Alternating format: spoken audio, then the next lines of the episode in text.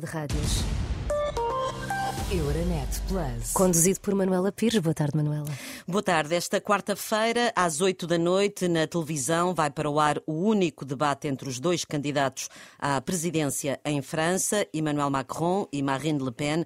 O debate decisivo e de alto risco para os dois candidatos que vão a votos no próximo domingo, na segunda volta das presidenciais francesas. É um dos temas para o Casa Comum desta quarta-feira, com Jamila Madeira, deputada do Partido Socialista, licenciada em Economia, eh, com mestrado em Finanças, foi eurodeputada entre 2004 e 2009, e Joaquim Miranda Sarmento, deputado do PSD, professor universitário e presidente do Conselho Estratégico Nacional do PSD. Boa tarde a ambos. Obrigada por terem aceitado o convite da Renascença para este Casa Comum, um programa em parceria com a Euronet.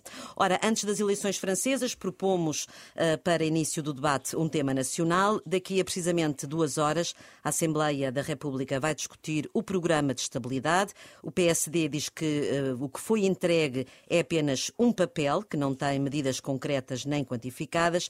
Entregou uh, precisamente um projeto de resolução que tem a assinatura de Joaquim Miranda Sarmento. Ora, o que é que falta a este documento, na opinião do PSD, para o considerar apenas um papel? Muito obrigado, muito boa tarde. Cumprimentar a senhora deputada. Eh, o programa de estabilidade, de acordo com as regras europeias, deve ser entregue entre 10 e 20 de abril, sendo que a Comissão Europeia, este ano, no seu calendário, eh, colocou o final de abril como eh, data limite para a entrega do programa de estabilidade. E, portanto, surpreendeu-nos que ainda tenha sido o ministro João Leão, a 28 de março, portanto, um mês antes da, desse, dessa data limite, a entregar o programa de estabilidade e que não seja já o novo Ministro das Finanças, em linha com o Orçamento de Estado, a entregar uh, o programa de estabilidade.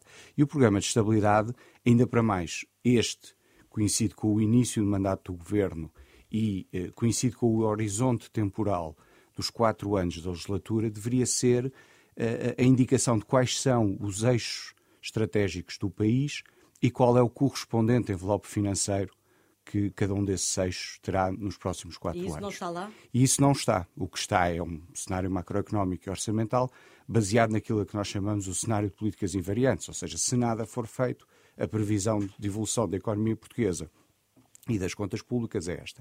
E, portanto, falha naquilo que é a essência de um programa de estabilidade e que todos os anos é apresentado pelo Governo e que aqui nos espantou que tenha sido apresentado pelo, ministro, pelo anterior Ministro das Finanças no, no, seu último dia de mandato e que não tenha nenhuma indicação daquilo que serão os próximos quatro anos, quais são as prioridades e qual é o envelope financeiro atribuído a cada uma dessas prioridades. Uhum. Jamila Madeira, do, do Partido Socialista, este programa de estabilidade é assim tão vazio como diz o PSD?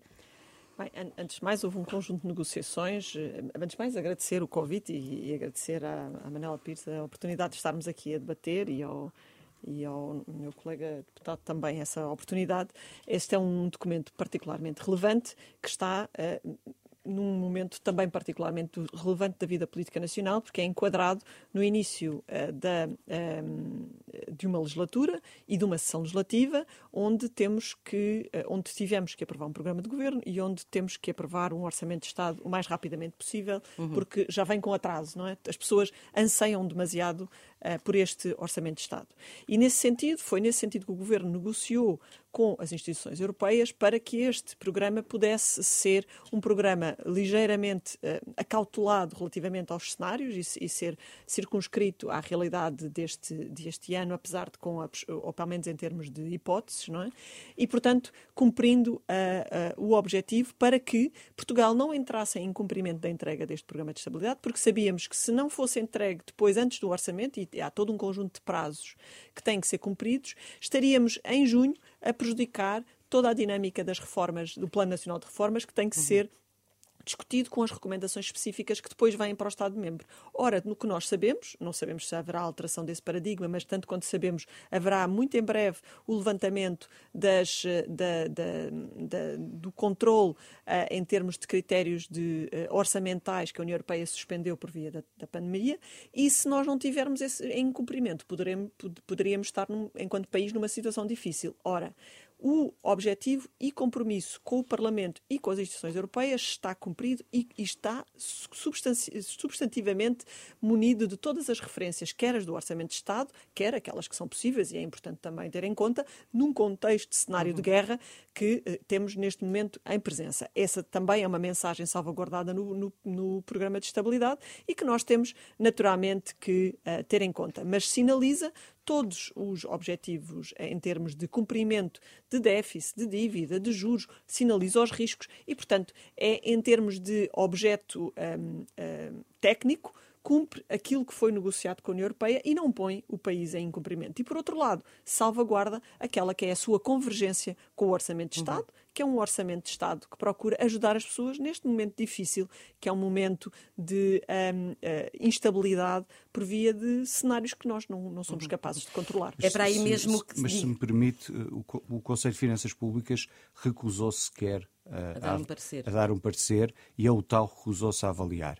E eu tenho muita dificuldade em perceber como é que, sendo a data limite de entrega do programa de estabilidade, final de abril, estando o Ministro das Finanças atual uh, em funções desde 29 de março, obviamente todo o trabalho técnico do Ministério das Finanças estava já a ser desenvolvido, nomeadamente pelo GPR e pela Direção-Geral do Orçamento, tenho muita dificuldade em, em, em compreender porque é que o programa de estabilidade é eh, de tal maneira vazio que estas duas entidades uh, pura e simplesmente não o analisam e, e, avaliam, e por outro lado, como é que num mês de mandato, com o trabalho técnico que já tinha sido desenvolvido e que estava a ser desenvolvido, o Ministro das Finanças não compagina o Orçamento de Estado com um programa de estabilidade que diga aos portugueses claramente, a, a todos os decisores económicos, quais são as prioridades e qual é o envelope financeiro que cada uma dessas prioridades vai ter, porque é para isso que o programa de estabilidade, no âmbito do semestre europeu, e no âmbito do Tratado Orçamental, esse é o espírito de um programa de estabilidade.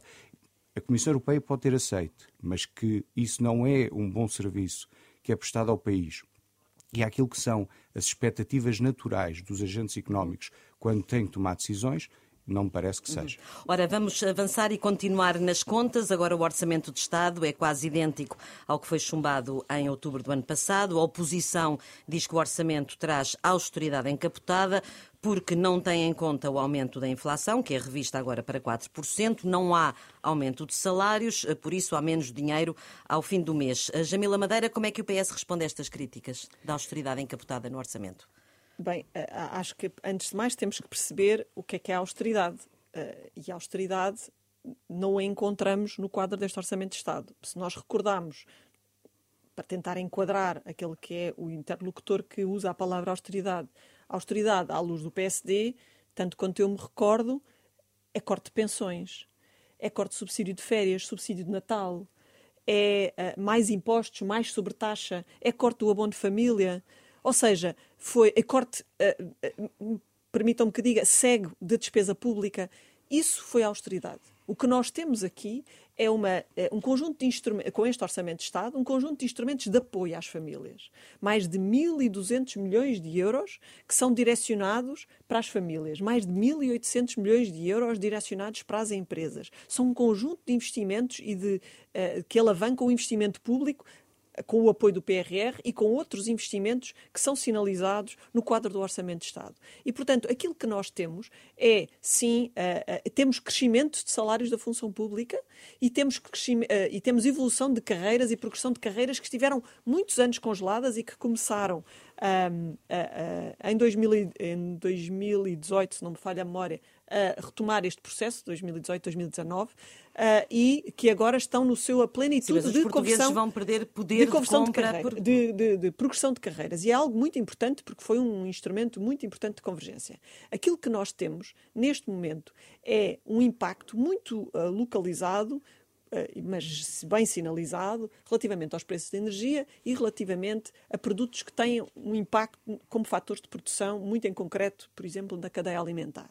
E é sobre esses que tem, que tem estado a ser exercido um efeito de pressão para os conter e, eh, por outro lado, apoiando também as famílias mais vulneráveis, com um cabaz de 60 euros suplementar para essas famílias de rendimentos mais baixos, com o aumento do mínimo de existência, com uh, o aumento do número de escalões do IRS, com o apoio em termos da botija de gás para, também para as famílias mais uh, carenciadas, e, portanto, aquilo que nós temos é um, um, um circunscrever da, no, por um lado, da contenção dos preços e, por outro, um apoio direcionado para as pessoas que podem ter um, uma problemática mais direta de impacto desta realidade. Mas não as camuteamos. Agora, se nós incrementarmos, nós não sabemos quanto tempo é que esta pressão vai estar presente e aquilo que está a ser monitorizado, não só por Portugal, mas por todos os parceiros europeus, é uma avaliação podemos dizer, semelhante à que se fez com a pandemia, em que se foram ajustando as medidas para dar resposta à realidade económica e à realidade das famílias, consoante as necessidades, mas se, se os fizermos exponencialmente e, e alavancando uh, este efeito sem ter em conta a realidade que temos em presença, criamos um, um, uh, uma espiral inflacionista que, essa sim, será muito prejudicial à economia e à possibilidade de recuperarmos no momento a seguir a este evento uh, que que surte um efeito típico de uma crise uhum. uh, na economia, mas uh, e, e, a possibilidade de, retoma económica. Foi isso que nós fizemos na pandemia. Mantivemos a capacidade produtiva, apoiámos as pessoas, fizemos layoff, demos, mantivemos rendimentos, para que no momento seguinte pudéssemos recuperar, e foi isso que aconteceu. Agora, lamentavelmente, temos um outro fenómeno que, que não uhum. estávamos uhum. à espera e que naturalmente tem que ser acusado da mesma forma. Deixe-me só, eu, eu tomei posse primeira vez como deputado há três semanas, mas acho sempre delicioso como o Partido Socialista fala da austeridade. Maio de 2010, o chamado PEC 2. Aumento das três taxas de IVA, aumento de IRS, IRC e um corte muito significativo do abono de família. Era governo do Partido Socialista. Outubro de 2010, o chamado PEC 3 no orçamento para 2011. Corte dos salários da função pública em 3,5% e 10%, aumento de IRS, aumento de IRC, redução de subsídios de emprego. Era governo do Partido Socialista. Março de 2011, o chamado PEC 4 e depois uh, uh, uhum, maio uhum. de 2011 o morando de entendimento. Corte de pensões em 3,5% e 10%, uh, aumento de IRS e IRC, corte de despesa pública, aumento das contribuições para a ADSE em 400 milhões de euros. Era governo do Partido Socialista. Portanto, em matéria de austeridade, o pai é o Partido Socialista e, a, e, aquela governação absolutamente desastrosa do engenheiro José Sócrates. Uhum. Ora, que, mas tal como mas, está este... Mas sobre, mas sobre este orçamento... Uh, merece o voto contra do PSD claro, este, ou o Governo tem razão Este em... orçamento parte logo de dois uh, aspectos que nos parecem uh, estarem bastante otimistas. O primeiro tem a ver com o crescimento. O Governo fala de um crescimento de 4,9, que parece uma coisa extraordinária, tal como o crescimento de 5% em 2021, mas é preciso recordar que em 2020 Portugal teve a quarta maior quebra do PIB na União Europeia, 8,4%, e, portanto, se nós retirarmos aquilo que, nós, que os economistas chamam o efeito carry-over, que é a simples recuperação do, desses níveis pré-pandemia, o crescimento anunciado pelo Governo é apenas 1,2% para este ano, mas ontem o FMI já veio colocar o crescimento, a previsão de crescimento para Portugal em 4%. 4% significa estagnação porque só o efeito carry-over, só o efeito de recuperar a base de 2019 significa um crescimento para 22 de 3,7. E, portanto, o crescimento económico para este ano vai ser pequeno e para os anos seguintes, olhando ao tal programa de estabilidade, com o valor que lhe, que lhe atribuímos, também vai continuar a ser pequeno, em torno de 2%. Ou seja, não vamos estar melhor do que estivemos antes da pandemia, ao contrário do que o Partido Socialista diz. O segundo aspecto que nos parece muito otimista é a inflação. O Governo prevê agora uma inflação de 4% para este ano. Mas se vamos fazer um exercício que eu já tive a oportunidade de fazer, vamos admitir que entre 1 de abril e 31 de dezembro deste ano os preços não cresciam mais. Portanto, mantinham-se exatamente iguais a 31 de dezembro como estavam a 31 de março. Ainda assim, a taxa de inflação média deste ano seria 4,2. Portanto, ou há uma quebra de preços a partir do próximo mês ou a partir do, é um do orçamento semestre, irrealista. É um orçamento que no crescimento e na inflação nos parece manifestamente otimista. A inflação, para ficar em 4%, teria que os preços no segundo semestre caírem, reduzirem-se. Eu acho mesmo que, e todos esperamos isso, que a guerra da Ucrânia acabe o mais rapidamente possível, depois daquilo que foi a conferência de imprensa da semana passada da senhora Lagarde, já ninguém pode dizer que a inflação é temporária. A, a esmagadora maioria dos académicos internacionalmente acha que a inflação é estrutural. Os bancos centrais também estão inclinados para, para, para isso. E a senhora Lagarde, na, na, na quarta ou quinta-feira da semana passada, foi clara na sua conferência de imprensa. E quando olhamos para os dados, nós vamos viver alguns anos com inflação. Claro que não é a inflação que as pessoas com mais idade se recordarão dos anos 70 e 80, de 20, 30%, mas poderá ser uma inflação de Por 4, isso é um 5%. orçamento que vai merecer o, o, o chumbo É por um parte do orçamento PSD. que vai merecer o chumbo do, do- por parte do PSD por isto, mas por outras razões, porque não, não tem uma estratégia de crescimento económico, não tem uma estratégia de aumento da competitividade da economia portuguesa, não há aqui um espírito de reformas estruturais para combater aquilo que nós temos identificado como os estrangulamentos da competitividade e da produtividade da economia portuguesa, e mesmo o apoio às famílias, que a senhora deputada referiu, de 1,2 mil milhões, é preciso recordar que este ano são retirados todos os apoios à Covid que foram dados no, no- no ano passado. E esses apoios à Covid representaram, o ano passado, qualquer coisa como 3,2 mil milhões de euros. Portanto, entre os estímulos que são retirados e os estímulos que são agora aprovados, há uma diferença de redução da despesa de 2 mil milhões de euros. O problema é que a despesa primária, excluindo as medidas Covid e excluindo agora as medidas relacionadas com a inflação, era em 2019 de 85 mil milhões de euros, será em 2022 de 100 mil milhões de euros e em 2023 de 102 mil milhões de euros. Portanto, este orçamento agrava, ou continua, se quisermos, aquilo que foi a linha dos orçamentos do Partido Socialista. Aumentar a despesa primária, aumentar a despesa com funcionamento do Estado, sem que isso reflita necessariamente em melhores serviços públicos. Ora, temos mesmo que, que mudar de tema para as questões europeias. No próximo domingo há eleições em França.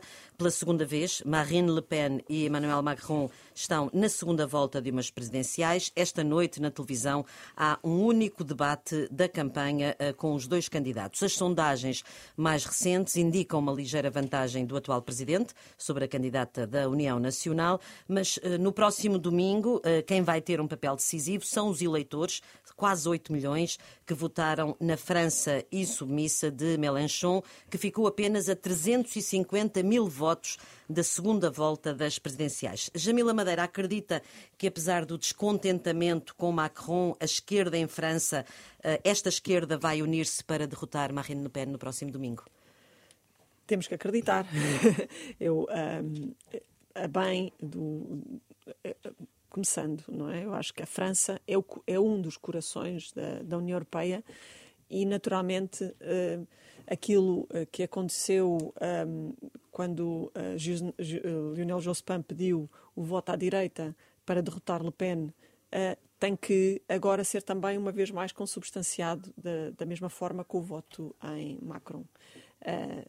Assumir que o espaço da- de- do coração nevrálgico da Europa é ocupado pela extrema-direita é algo que, eh, conhecendo os franceses, não acredito que eh, sejam tolerantes com isso. E, portanto, por muito que possa haver descontentamento aqui ou ali, hum, não podemos em nenhum momento aceitar ou, ou ter essa expectativa de que os franceses, com toda a sua identidade e, e- e matriz, ah, possam ah, condescender ao nível dos valores dessa forma.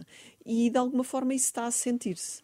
Se nós formos ver Ahm, de alguma forma também na primeira volta, mas na segunda volta, o grau de exigência que tem sido colocado no discurso que a senhora Le Pen verbaliza relativamente a políticas económicas, relativamente a estratégias de apoio às pessoas, demonstra que os cidadãos já não querem apenas um opositor, um estou contra porque sim, que muitas vezes é uma posição, podemos dizer, característica dos populistas e da extrema-direita muito em particular. E, portanto, a senhora Le Pen terá naturalmente que eh, comunicar com verdade, e isso é importante também que se diga, porque nem sempre esses discursos são de verdade, ahm, eh, aos franceses, clarificando onde é que se posiciona em coisas ah, concretas e ah, clarificadoras para a economia francesa. E neste momento temos uma guerra na Europa. Ah, e essa guerra também fará, com certeza, ah, mo- mobilizar o coração dos franceses num- nesta disputa. Eu digo isto com muita ahm, prudência. E digo isto porque estive muito envolvida quando foi da questão da Constituição Europeia, em que tudo aquilo que ah, os franceses pediam ah, e que achavam que a Europa tinha a menos, um, estava vertido na Constituição e, no entanto, eles votaram contra. Mas eu espero que neste momento, uhum. e criou muitos problemas à evolução da, da União uhum. Europeia. Estes dois Mas, candidatos têm posições opostas sobre o papel da França na União Europeia. Uh, por exemplo, se Marine Le Pen for eleita, os líderes da Hungria e da Polónia teriam em França um poderoso aliado contra o reforço da, da, da União Europeia. Essa é a sua opinião? Nós temos que ver que uh, há aqui alguns dados que são preocupantes. Uh, o primeiro é que 52% dos franceses votaram em partidos extremistas, sejam os de direita ou de esquerda.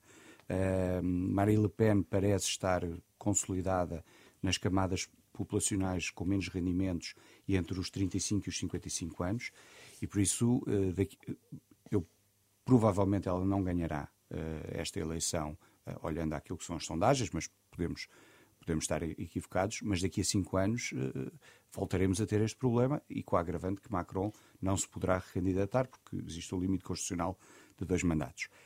O que é extraordinário é que uh, não se discute em Portugal aquilo que são exatamente as propostas de Marine Le Pen.